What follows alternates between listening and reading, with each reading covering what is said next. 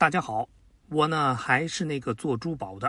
今天呢，咱们继续聊三国的故事。其实很多喜欢三国的朋友呢，可能对一个人他不陌生，那就是夏侯渊。作为曹操众多兄弟中最信任的一位，他们的关系可以说是从小就开始建立了。那作为同族和同乡，年轻的时候呢，自然是有大把的时间在一块厮混。有一次，曹操闯祸，府衙呢要抓他，夏侯渊是仗义出头，自己承担了所有的罪责，这就让曹操非常感动。后来呢，在曹操的安排下，把夫人的妹妹就嫁给了夏侯渊，夏侯渊和曹操也就成了一对连襟儿。夏侯渊作战勇猛，这是尽人皆知的，而他最擅长的就是长途奔袭，出其不意。曹操在统一北方的战斗里，夏侯渊可以说是功不可没，尤其是陇右一战，更是威震西北。在平定西凉马超之后，夏侯渊还率领大军，是一鼓作气消灭了西凉军的另一个军阀韩遂。后来呢，西凉的另一个军阀宋建叛乱，也是夏侯渊率领军队征讨，最后是成功的平定。再然后。他还横扫了羌、氐、屠各等外族势力，虎步关右。如果说逍遥津一战成名的张辽，那是魏国南方的屏障，那么横扫陇右的夏侯渊，就是曹魏在西北的一面高墙。这两个人是一南一西，帮助曹操守御着地方，可以说都是万中无一的大将。不过人呢，总是有缺点的。尤其对于优秀的人来说，缺点导致的后果可能比普通人要严重的多。曹操就曾经对夏侯渊说过：“为将当有怯弱时，不可恃勇也。将当以勇为本，行之以智计。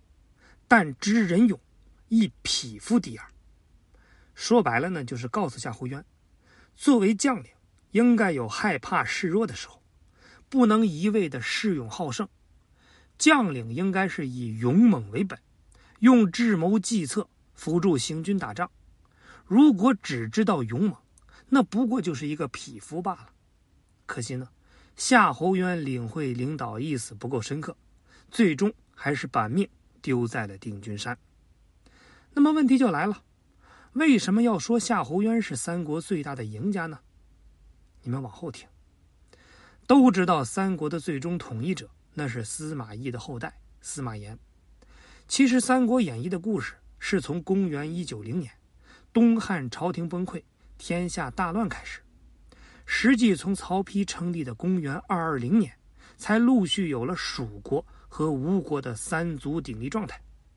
到了公元二六六年，三十一岁的司马炎建立了西晋，一直到公元二八零年，司马炎。才统一了全国，持续混乱了九十年的中华大地才重新恢复了和平。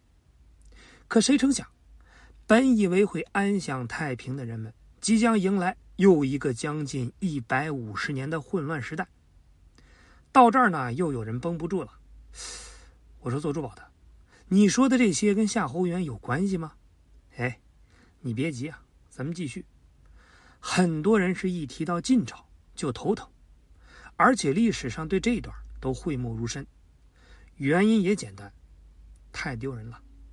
作为一个王朝，没有能力保护自己百姓，反倒是因为各种权谋利益是相互的仇杀，最终呢，差点导致亡国灭种。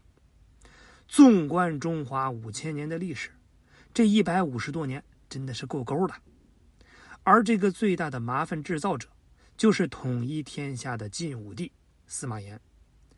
当时呢，他的爷爷司马懿扫除了魏国所有的敌对势力，可以说是大权独揽。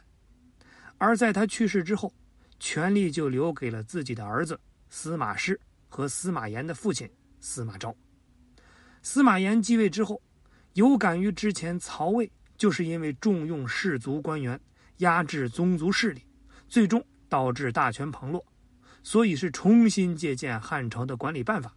那是大肆的分封同姓王，可惜啊，画虎不成反类犬，正是这个骚操作，把帝国推向了深渊。终于，在经历了四位皇帝之后，强行坚持了五十三年的西晋，灭亡了。而后边的故事，就和夏侯渊有关了。